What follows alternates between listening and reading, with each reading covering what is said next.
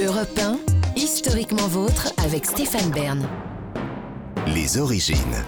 Pour clore cette émission, on remonte aux origines, toujours avec Jean-Luc Lemoyne et Gavin Clemente Ruiz, et surtout avec vous, David Castel-Lopez, et votre bonhomme de neige. Mais même si, contrairement à l'habitude, et à l'inverse du poisson rouge ou du Minitel, vous n'êtes pas venu avec Oui. cet après-midi.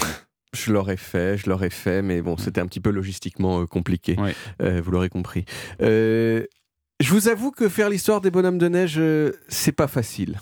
Parce que le principe même du bonhomme de neige, c'est qu'il est éphémère. Donc autant vous dire que zéro, et je dis bien zéro bonhomme de neige de l'histoire nous sont parvenus sous la forme de bonhomme de neige. Mais malgré cette caractéristique centrale, eh bien, il y a quand même un monsieur qui, il y a quelques années, a écrit un livre sur l'histoire des bonhommes de neige. Il s'appelle Bob Eckstein. C'est un ancien dessinateur pour le magazine Le New Yorker, hein, meilleur magazine du monde, toi-même tu sais. Et en 2017, il a publié donc The Illustrated History of the Snowman, l'histoire illustrée du bonhomme de neige. Bon, je vous avoue que je ne l'ai pas lu en entier, ni même partiellement. J'ai fait ce que font à peu près 100% des journalistes. J'ai lu un résumé fait par quelqu'un qui, lui, avait lu. Et ce qu'il ressort de ce que j'ai lu, c'est que ce livre sur l'histoire du bonhomme de neige euh, de Bob Eckstein, euh, il est euh, très décevant. Il est très décevant. Ah ouais? Il y a un critique du New York Times qui a écrit à propos de- du livre, c'est comme le bonhomme de neige lui-même, le livre de Bob, de Bob Eckstein est fait à 80% d'air.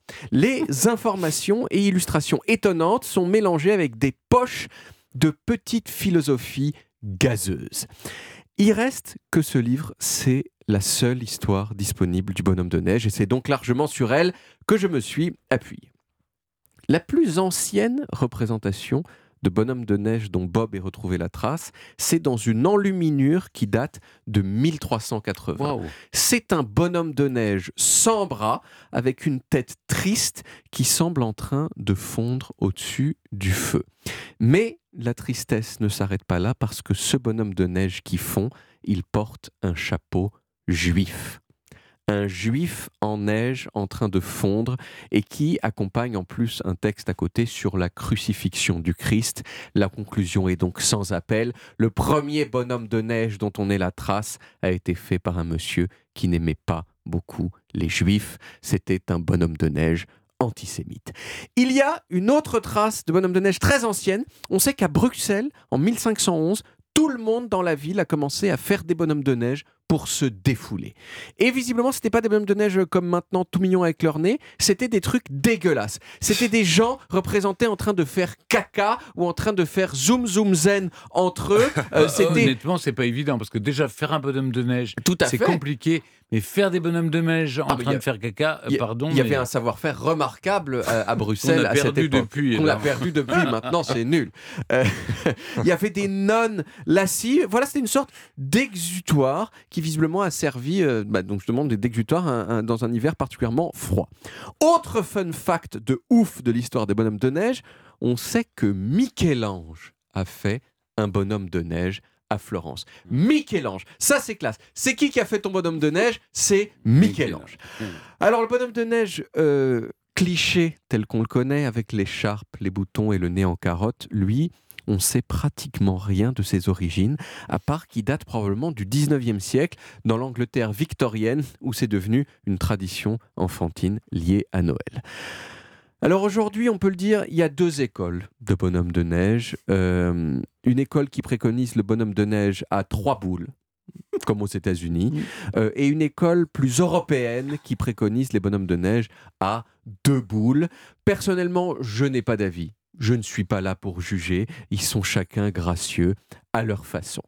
Bon, pour finir, je vous livre deux fun facts d'assez bonne qualité à mon sens. Le premier, c'est que le record du plus grand bonhomme de neige du monde, homologué par le Guinness Book, c'est un bonhomme de 37 mètres et demi. Ah, quand même. Ok, fait en 2008 aux États-Unis, avec euh, à la place des bras des sapins entiers.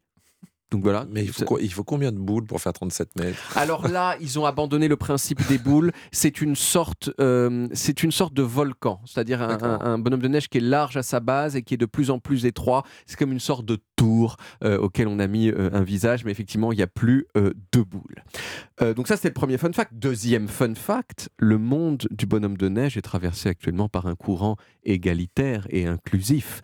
Il est donc recommandé aujourd'hui en anglais de ne pas parler de snowman, mais de snow person. Donc on ne dit plus bonhomme de neige, mais bonne personne de neige, euh, ou comme l'a dit Clémentine Portet-Bach au début de cette émission, bon je- euh, Jean de neige, et non plus euh, bonhomme de neige. Ça peut être une femme. Merci beaucoup. Bah, Il y avait prie. combien d'air dans votre chronique? Euh, pourcentage Bah, j'ai fait, j'ai, Comme dans le livre. Oh, je- un peu moins de 80%, hein, je pense qu'on s'est amélioré depuis. Bah, moi, j'ai pas, j'ai pas, j'ai pas 400 pages à faire aussi, Oui. ça aide à, Ça aide. à À être concis à être concis, et, voilà, et et aller de fun fact en fun fact. Exactement. Merci beaucoup David Castel-Lopez. On retrouve les origines en podcast sur toutes les applis audio et en vidéo sur YouTube, Dailymotion et sur le site europe1.fr. Vous pouvez également d'ailleurs y retrouver toutes nos émissions.